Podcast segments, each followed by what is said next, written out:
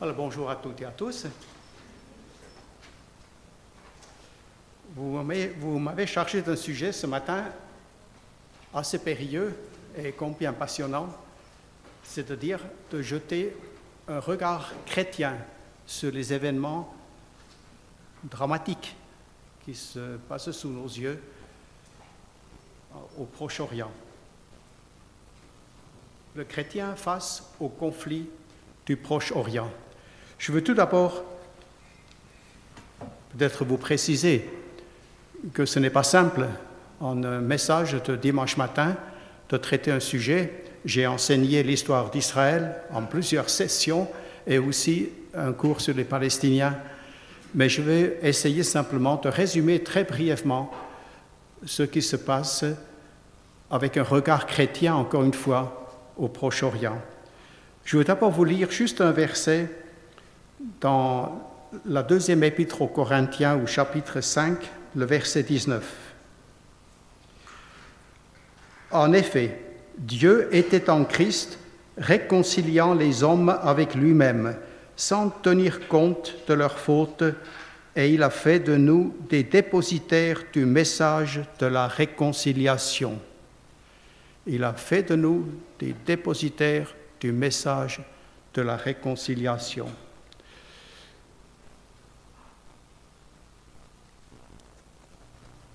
En espérant que la technique suit, oui, elle le fait.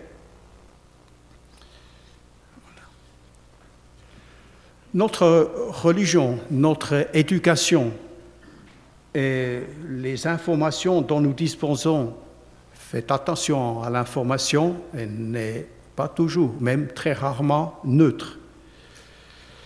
Mais tout cela dispose notre attitude à l'égard du conflit. Il est difficile, sinon impossible, d'être objectif, et les journalistes d'ailleurs le savent bien. Si vous ne prenez pas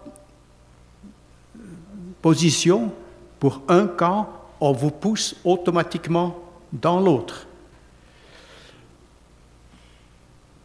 Il est difficile donc d'être objectif et les prises de position sont très souvent passionnelles. L'enjeu de mon approche ce matin est de vous aider, vous chrétiens de, Bouxwiller et de, de, des alentours, à avoir une attitude juste aux yeux de Dieu vis-à-vis -vis des événements actuels au Proche-Orient. Voilà le plan que je vous propose en trois parties. Et je commence par le contexte du conflit actuel.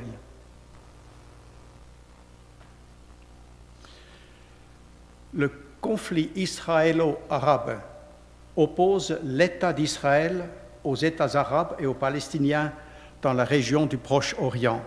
Il a fait en ce jour pas loin de 100 000 morts.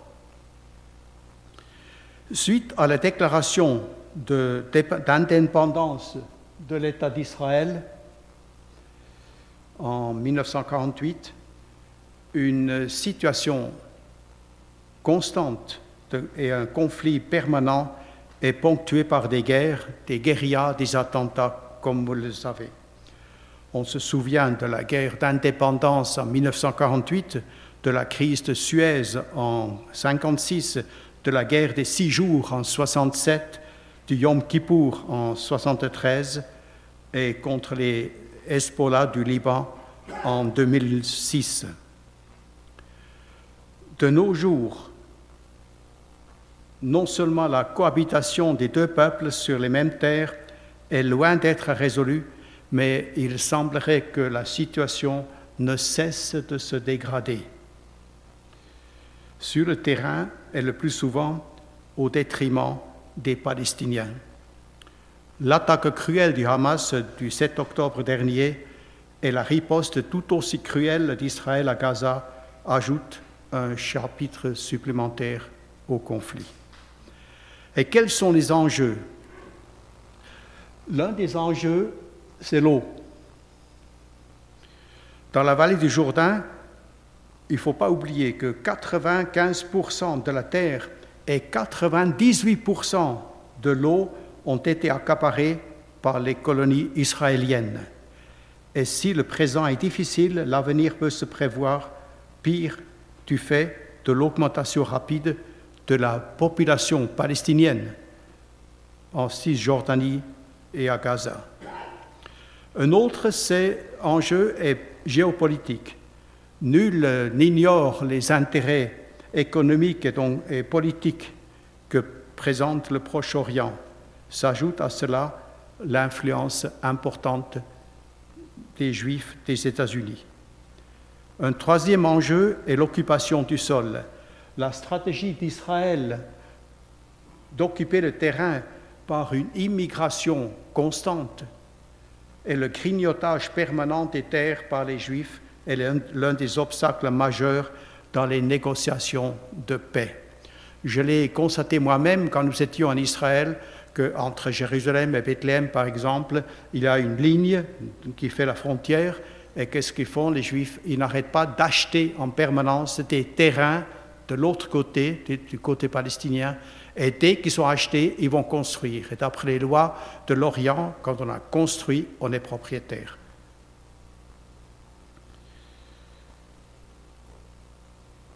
C'est un obstacle majeur dans les négociations de paix.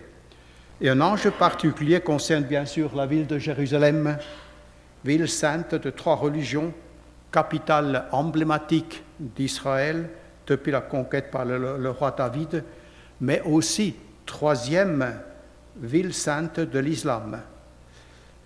Israël ne peut accepter un compromis sur la question de la souveraineté de l'esplanade du temple. Les Arabes ne peuvent renoncer à leur sanctuaire qui se trouve dans ce lieu, comme vous le savez. Une solution dans ce qui est devenu une question identitaire semble illusoire. Et finalement, l'enjeu religieux du conflit israélo-palestinien, lieu de naissance de trois religions monothéistes, la religion revêt pour tous les juifs, musulmans et chrétiens une grande importance religieuse terre promise pour les juifs, terre sainte pour les chrétiens, terre sacrée pour les musulmans. Dès la fin du, 19e siècle, le baron de Rothschild, puis Theodor Herzl, fondateur du mouvement sioniste en 1897, ensuite la fameuse déclaration Balfour en 1917, promettant de la part des Alliés qu'après la Première Guerre mondiale, un foyer national juif qui serait constitué dans, dans la terre de leur père. Puis les persécutions hitlériennes qui ont abouti à la mort d'un tiers des juifs dans le monde poussent beaucoup à immigrer en Israël, malgré l'opposition grandissante des Arabes. Tout cela a préparé la promulgation de l'État d'Israël le 14 mai 1948.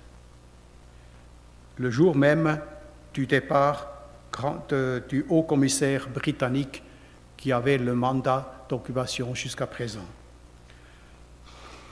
Depuis la conquête de Nebuchadnezzar en 607 avant Jésus-Christ, Israël a connu 2555 années de suggestion et de dispersion sans jamais retrouver un état. Je vous ai mis juste pour illustration, je marquais les trois religions monothéistes, donc euh, juifs, arabes et chrétiens, et finalement la création de l'État d'Israël. Et juste pour illustration, je vous ai mis ces quatre dessins qui montre l'évolution de la Palestine de 1946 à, à la fin du siècle dernier. Et vous voyez la partie blanche, la photo n'est pas très bonne, la partie blanche, c'est l'État d'Israël, qui n'existait pas, donc pas en 1946, qui a été projeté en 1947 et réalisé en 1948 et ensuite avec euh, finalement avec le résultat des, deux principales guerres, ou même des trois, que vous voyez simplement que la part de l'État d'Israël en blanc a constamment augmenté au détriment des Palestiniens, qui aujourd'hui se limitent à la bande de Gaza et à ces différents endroits dispersés euh, dans la Cisjordanie. Et je vous ai mis un autre tableau avec la question des populations qui a une certaine importance, de voir qu'Israël approche bientôt les 10 millions d'habitants et il projette déjà 15 et 20 millions dans un relativement proche avenir. Et l'occupation des, Palestiniens en constant recul depuis, depuis en fait, 1948. Ça, juste un tout petit survol. Ma deuxième partie va être donc la question de la, considération biblique. Mais il n'est pas question, bien sûr, ce matin de faire un résumé de l'histoire d'Israël depuis son élection jusqu'à aujourd'hui. Mais je rappelle juste que dans l'Ancien Testament, et vous connaissez bien les passages, le fameux passage quand Dieu s'adresse à Abraham, dans Genèse 12 au verset 1, l'Éternel dit à Abraham, va-t'en de ton pays, de ta patrie et de la maison de ton père vers le pays que je te montrerai. Et au chapitre 17, au verset 8, je te donnerai à tes descendants après toi le pays dans lequel tu viens d'immigrer, tout le pays de Canaan en possession perpétuelle, je serai leur Dieu. Cette promesse est répétée de nombreuses fois dans l'Ancienne Alliance, déjà au, verset 7 du chapitre 12, ensuite au chapitre 13, au chapitre 17, et puis à Isaac au chapitre 26 et dans, sa bénédiction pour Jacob au chapitre 28. De nombreuses fois, cette euh, propriété territoriale et la bénédiction est donc annoncée depuis Abraham à ses descendants. Si on prend en compte les raisons de cette élection d'Israël, nous lisons dans Deutéronome 7, Tu es un peuple saint pour l'Éternel ton Dieu. L'Éternel ton Dieu t'a choisi pour que tu sois un peuple qui lui appartienne en propre parmi tous les peuples qui sont à la surface de la terre. Ce n'est point parce que vous surpassez en nombre tous les peuples que l'Éternel s'est attaché à vous qu'il vous a choisi car vous êtes le moindre de tous les peuples, mais parce que l'Éternel vous aime. Et il est parfois bien de se rappeler que ce n'est pas un mérite quelconque qui a, fait, qui a motivé le choix de l'Éternel, mais son amour. Mais Dieu reste propriétaire du pays.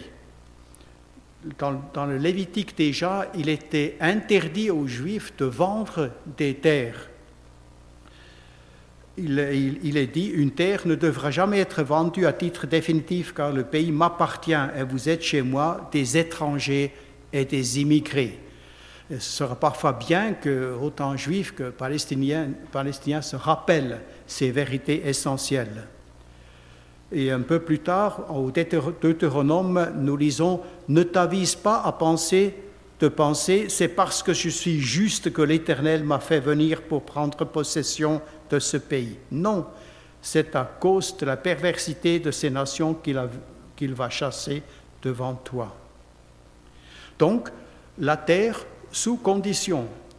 Installée dans le pays promis, les Israélites doivent se rappeler que la possession du pays est soumise à leur fidélité au Dieu de l'Alliance. Vous connaissez l'histoire des juges, les désobéissances répétées et ce refrain qui vient tout le temps. Ils abandonnèrent l'Éternel pour un culte des idoles. Ils sont opprimés par les ennemis autour. Ils crient à l'Éternel qui leur envoie un juge libérateur et le pays est en repos et ensuite rebelote. Ils abandonnent l'Éternel. Donc chaque fois, il y a un lien direct entre leur fidélité et l'occupation du pays. Donc les bénédictions économiques, politiques, militaires et démographiques exigent l'obéissance aux donateurs. Comme il est dit dans Deutéronome 28, l'Éternel vous fera tenir le premier rang parmi les peuples, jamais le dernier, à condition que vous écoutiez les commandements de l'Éternel votre Dieu que je vous prescris aujourd'hui pour y obéir et de les appliquer. Et son antithèse, de même les malédictions dont l'exclusion du pays seront la conséquence de l'infidélité répétée du peuple. Israël n'est donc qu'un humble gérant du pays par la grâce de Dieu, qui lui est propriétaire des terres de Canaan. Et l'infidélité d'Israël tout au long de l'histoire, depuis le temps des juges et ensuite de la royauté, a abouti à sa soumission quasi constante à la dispersion définitive des dix tribus, comme vous le savez, en 722 avant Jésus-Christ, et de Juda en 606. Après le retour d'une partie du peuple vers 535, le peuple est soumis successivement aux Assyriens, aux Babyloniens, aux Médo-Perses, aux Grecs et aux Romains. Et ces derniers ont fini par prendre Jérusalem et détruire le temple en l'an 70. Et les Juifs seront définitivement chassés de leur pays après leur dernière révolte en l'an 135 après Jésus-Christ. Cela a une conséquence assez intéressante. Et je me souviens qu'un chrétien palestinien nous l'a rappelé, c'est que Israël, l'Israël actuel, ne peut se référer à un droit spirituel de posséder le pays, puisque cette possession était toujours liée à son obéissance. Or, la grande majorité des Juifs rejettent actuellement le Messie. Et ce même chrétien, le directeur de l'école biblique de, Bethléem, nous a dit, il est évident que l'immoralité est beaucoup plus côté Israël que côté palestinien. Mais nous ne voulons pas nous arrêter là, parce qu'il y a eu une nouvelle alliance, c'est-à-dire la mort expiatoire du Christ est la base de la création d'un nouveau peuple de Dieu. Jésus n'a-t-il pas dit en effet, Jérusalem sera foulée aux pieds par les nations jusqu'à ce que le temps des nations soit accompli En s'adressant aux chrétiens de Galate, Paul les appelle l'Israël de Dieu dans Galate 6. Et Jean-Baptiste avait déjà averti, n'imaginez pas pouvoir dire Nous avons Abraham pour père, car je vous déclare que de ces pierres même, Dieu peut susciter des enfants à Abraham. Et Paul va affirmer que tous les Israélites de naissance n'appartiennent pas à Israël dans Romains 9, rejoignant ainsi les prophètes qui soulignaient que le véritable peuple de Dieu, digne du nom d'Israël, peut n'être qu'un reste relativement peu nombreux de fidèles au sein de la nation.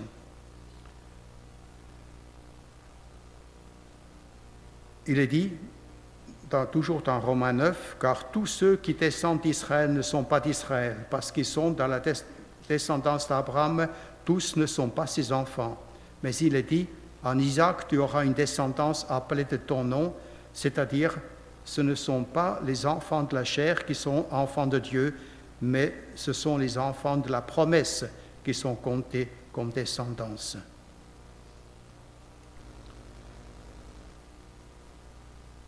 Et vous vous rappelez bien de, de, ce verset tout à fait remarquable dans le prophète Jérémie, quand il dit que voici l'alliance que je conclurai avec la maison d'Israël, je mettrai ma loi au-dedans d'eux, je l'écrirai sur leur cœur, je serai leur Dieu, et ils seront mon peuple. Donc une loi au-dedans d'eux écrit dans le cœur. Et dans Romains 9, nous lisons, oh, je suis déjà un peu trop loin, dans Romains 9, nous lisons, Ainsi, il nous a appelés non seulement d'entre les Juifs, mais encore d'entre les non-Juifs. C'est aussi ce qu'il dit dans le livre d'Osée, J'appellerai mon peuple celui qui n'était pas mon peuple, et bien-aimé celle qui n'était pas la bien-aimée. Et là où on leur disait, vous n'êtes pas mon peuple, ils seront appelés fils du Dieu vivant. Au chapitre 11, toujours Vous savez que Paul a consacré les trois chapitres 9, 10 et 11 de l'Épître aux Romains à cette question d'Israël. Alors au chapitre 11, il dit, Je demande donc, serait-ce pour tomber que les Israélites ont trébuché? Certainement pas, mais grâce à leur faux pas, les non-juifs ont eu accès au salut afin de provoquer leur jalousie. Donc l'infidélité d'Israël a eu comme conséquence la création d'un nouveau peuple de Dieu. La base en est au chapitre 10, au verset 12 et 13, toujours des Romains. Ainsi, il n'y a pas de différence entre juifs et non-juifs, car tous ont le même Seigneur qui donne généreusement à tous ceux qui font appel à lui. En effet, il est écrit, tous ceux qui font appel au Seigneur seront sauvés. Et encore au chapitre 11, au verset 32, car Dieu a emprisonné tous les hommes dans la désobéissance afin de faire grâce à tous. Mais déjà, l'apôtre Paul avait évoqué la perspective dans ces trois chapitres d'une réintégration future des Juifs. Au chapitre 10, au premier verset, il parle de, sa souffrance. Il dit, Frères et sœurs, le vœu de mon cœur et ma prière à Dieu pour les Israélites, c'est qu'ils soient sauvés. Et au chapitre 11, au verset 25, nous lisons l'endurcissement d'une partie d'Israël durera jusqu'à ce que l'ensemble des non-juifs soient entrés dans le peuple de, Dieu. Et juste un peu plus loin, dans le même chapitre 11, si l'on se place du point de vue de l'Évangile, ils sont devenus ennemis de Dieu pour que vous en bénéficiez. Mais du point de vue du libre choix de Dieu, ils restent ses bien-aimés à cause de leurs ancêtres, car les dons et l'appel de Dieu sont irrévocables. Et au verset 15, en effet, si leur mise à l'écart a entraîné la réconciliation du monde, que produira leur réintégration sinon le passage de la mort à la vie? Donc chaque fois, cette perspective d'une réintégration est réaffirmée. Encore dans le même chapitre 11, Quant aux Israélites, s'ils ne persistent pas dans l'incrédulité, ils seront greffés. Vous savez qu'il a utilisé cette, euh, image du greffon, que les non-chrétiens, nous, nous sommes greffés sur la racine d'Israël. Mais rien n'empêche le Seigneur de regreffer les Juifs sur leur propre racine. C'est pour ça qu'il dit, car les Israélites, s'ils ne persistent pas dans l'incrédulité, ils seront greffés, car Dieu est puissant pour les greffer de nouveau. Et si une partie d'Israël est tombée dans l'endurcissement jusqu'à ce que l'ensemble des non-juifs soient entrés, de la même façon, si leur désobéissance actuelle a comme conséquence votre pardon, c'est pour que Dieu leur pardonne à eux aussi. Voilà, donc là, j'ai juste mis euh, cette, image euh, d'une cohabitation qui ne semble pas toujours aussi impossible que ce qu'on croyait. Voilà donc, pour résumer,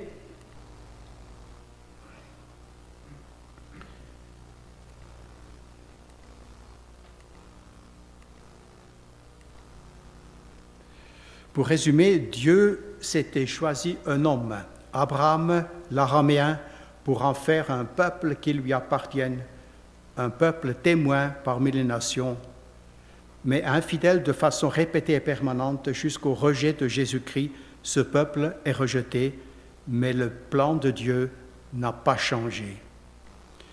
Par la transformation intérieure, le salut par le pardon en Christ, Dieu s'est choisi un nouveau peuple témoin avec mission de porter le message du salut jusqu'aux extrémités de la terre. Et nous croyons que la création de l'État actuel d'Israël fait partie d'un projet divin futur pour ce peuple qui, pour l'instant, refuse de reconnaître en Christ son Messie. Cela m'amène à ma dernière partie de ce rapide survol ce matin, c'est-à-dire de me poser la question de l'attitude du chrétien face à la crise actuelle au Proche-Orient.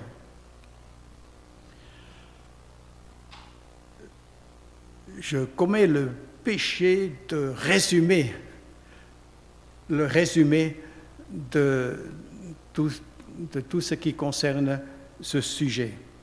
Mais si on pouvait dire très globalement, résumer très globalement la situation, c'est qu'on peut dire qu'il y a aujourd'hui sur la terre de Canaan deux peuples, israéliens et palestiniens, qui les revendiquent.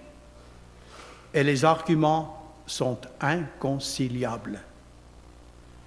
En 1936, juste deux exemples, David Ben Gurion, le fondateur de l'État d'Israël, disait Aucun sioniste ne peut renoncer à la moindre parcelle de la terre d'Israël. Et le slogan des manifestations arabes en 1920 était La Palestine est notre terre et les Juifs sont nos chiens, morts aux Juifs. Pour l'attitude de part et d'autre. Il s'agit donc aujourd'hui sur les terres de la Palestine. Euh, rappelez-vous toujours, jamais les Juifs vont appeler cette terre Palestine par le simple fait que Palestine dérive du nom de Philistin et que pour les Israélites, Israël sera toujours Eretz Yisraël, c'est-à-dire la terre d'Israël. Donc, euh, il, s'agit donc sur les terres de Canaan de deux peuples pécheurs, autant opposés au salut en Christ qu'au pardon réciproque. Il me semble donc que le chrétien évangélique désiré d'obéir à l'Esprit Saint aura l'attitude suivante. Il refuse donc il, se garda autant d'une indifférence passive que d'un sentimentalisme confus à l'égard d'Israël. Il refuse autant de diaboliser les Palestiniens que de justifier et soutenir les démarches politiques et militaires des Juifs.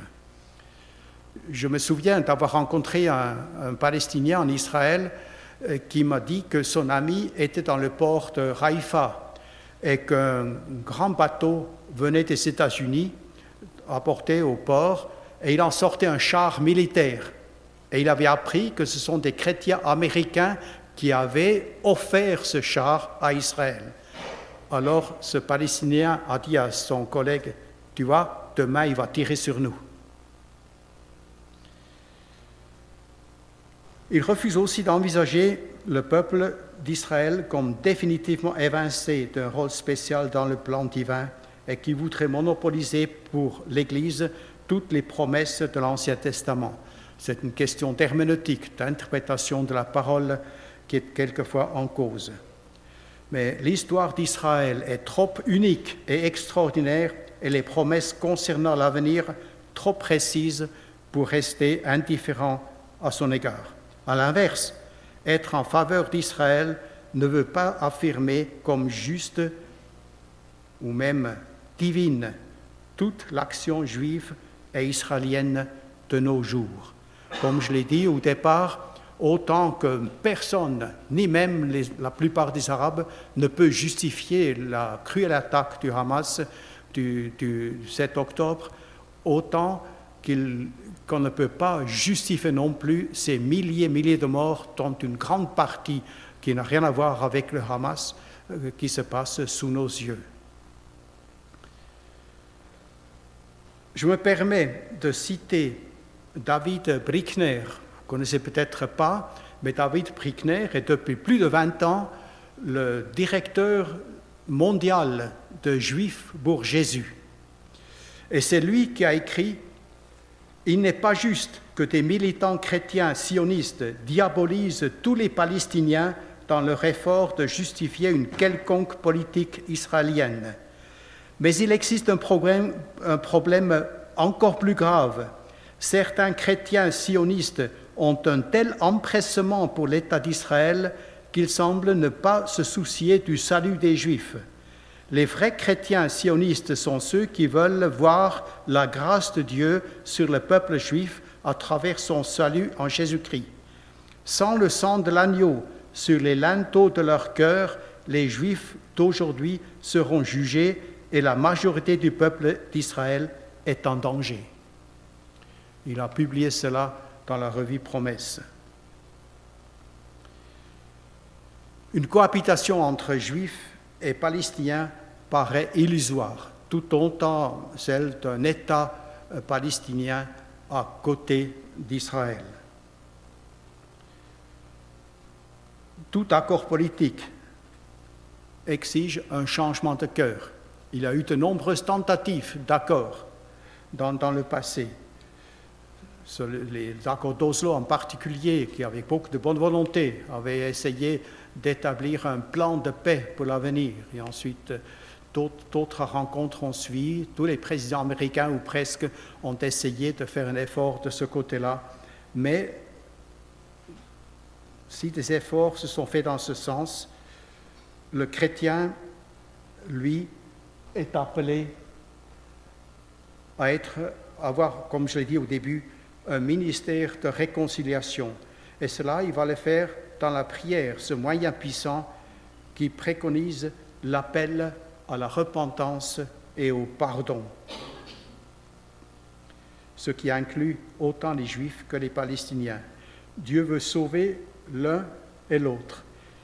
Et si quelqu'un disait, je l'ai lu juste il y a deux, trois jours, que quelqu'un a écrit, si vous participez à une manifestation pour les Juifs ou pour les Palestiniens.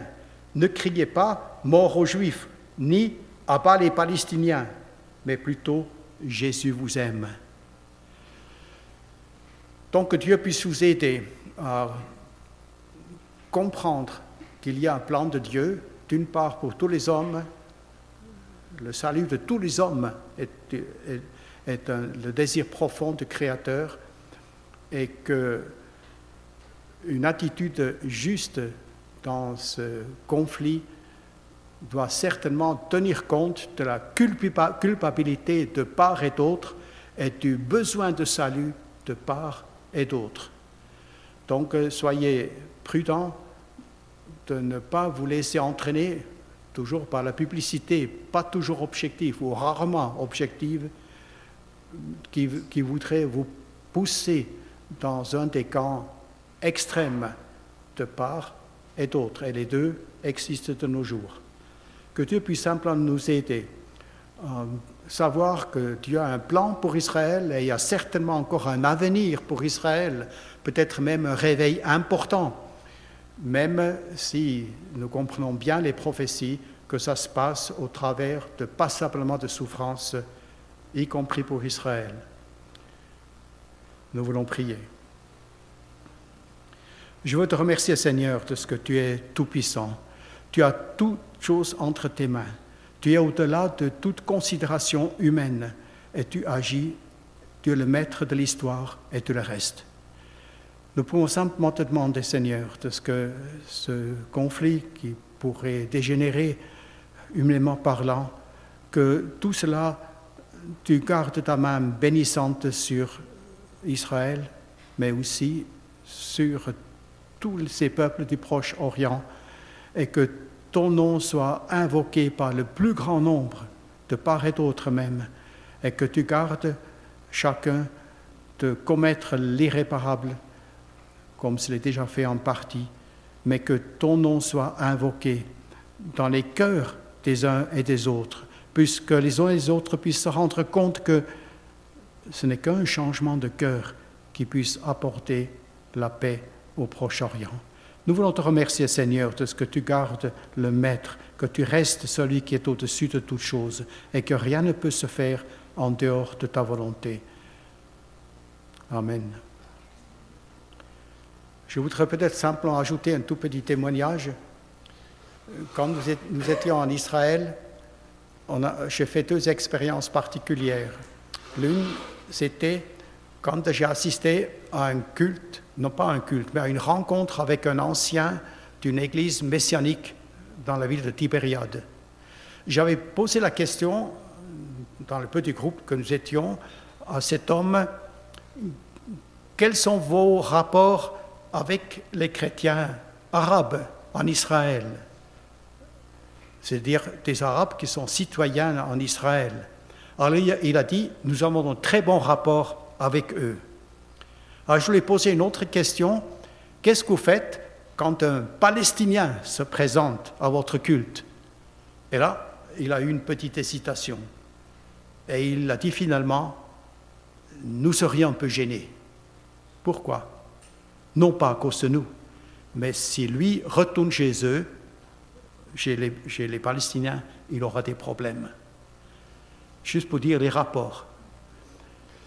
L'autre expérience, c'était quand j'ai rencontré le directeur de l'école biblique de Bethléem, un homme tout à fait remarquable, qui nous a donné un témoignage personnel que je n'oublierai jamais. Il était chrétien, ses ancêtres depuis des générations habitaient à Jérusalem, mais lors de la guerre des six jours, ils ont été chassés de Jérusalem avec interdiction de revenir, et sans aucune indemnité d'ailleurs. Et peu avant de partir, son père est allé sur la terrasse de la maison et il a eu une balle dans la tête. Alors on peut comprendre que cet homme, comme tous les Palestiniens, a grandi dans la haine des Juifs, comme l'inverse est tout aussi vrai. Mais alors il nous a dit que des années plus tard, il a fait comme une seconde conversion, une seconde expérience spirituelle importante, c'est-à-dire la délivrance de la haine des Juifs. Et pour lui, c'était comme une nouvelle naissance. Et depuis là, il a agi, et je ne suis pas sûr si c'est toujours le cas, parce que ça date de quelques années, il a agi dans le sens de la réconciliation entre Juifs et Palestiniens. Il organise des camps où il met un Palestinien et un, et un, et un Israélite ensemble pendant plusieurs mois dans les déserts par deux, où ils doivent apprendre à vivre ensemble et à développer un projet de paix au, terme de, ce séjour. Ça s'appelle le, mouvement Mouchalala. Et c'est une goutte, mais qui pourrait être une amorce pour montrer, démontrer que cette réconciliation n'est pas impossible. D'ailleurs, dans son école biblique, il y a au moins un juif qui est enseignant. Donc, pour dire que ce n'est pas impossible. Mais c'est une goutte d'eau. Mais que le Seigneur puisse simplement permettre que cela ne s'arrête pas là. Je voulais juste donner ce petit témoignage. Merci.